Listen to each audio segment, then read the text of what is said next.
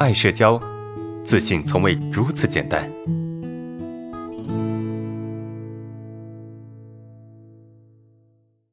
我们看第二个问题哈，第二同学的问题，他说啊，请问老师为什么说内疚是健康的表现哈？这个问题很简单粗暴，但是我也可以简单的回答你啊。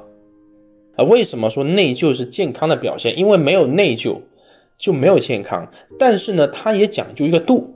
你过分的内疚，啊，过分内疚也是不健康的，适当的内疚才是健康的，啊，打个比方哈，我举个例子，就当你因为你的失误导致你的同事产生了一些损失，被领导指责了，比如说啊，你的同事跟你配合要做一个项目啊，因为你的失误啊，你忘记了去把一个事情做好了，导致你的你的同事跟你一起被。领导指责，那么这个时候你会产生内疚感，你会产生内疚感。那这个内疚感是什么呢？就是你觉得你对不起他了，你觉得你对不起他了，因为你害你害了他，导致他被领导骂。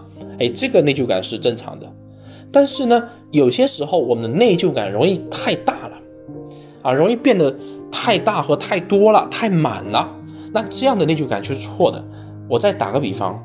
你的同事说：“哎，你如果出去，那记得就是回来的时候顺带帮我把楼下的快递拿一下。就现在很多办公室啊，就办公室的这个上班人员啊，啊，他们的这个快递是在楼下的啊，他不会送上门。然后呢，你刚好去吃饭啊，就中午下楼吃饭，然后你的同事说：，哎，你上来的时候，你下去吃饭是不是？你上来的时候，你顺便把我的快递捎上来一下。你说好。”啊，结果呢，你忘了，你没有拿上来，然后呢，你的同事说啊，你忘了呀，啊，那好吧，没事啊，忘了就忘了呗，是吧？我下班我再自己去拿。但是呢，你因为这件事情，你整个下午你都无法工作，因为这个事情你一直耿耿于怀，甚至你都不知道怎么跟他相处了。这个叫什么？这个叫过分的内疚，明白意思吗？所以内疚为什么是健康的？因为正常的内疚可以。让你避免很多对别人的伤害，内疚感其实是告诉你说这件事情不符合你的道德标准，对吧？内疚感是告诉你内心这件事情不符合你的道德对于你的要求，这个叫内疚感。但是呢，如果没有内疚感，那是一件多么可怕的事情，你们知道吗？什么人没有内疚感？有一种人没有内疚感。啊，我就是从呃心理学角度来讲哈，有一种人没有内疚感，什么人？反社会人格障碍。那什么意思呢？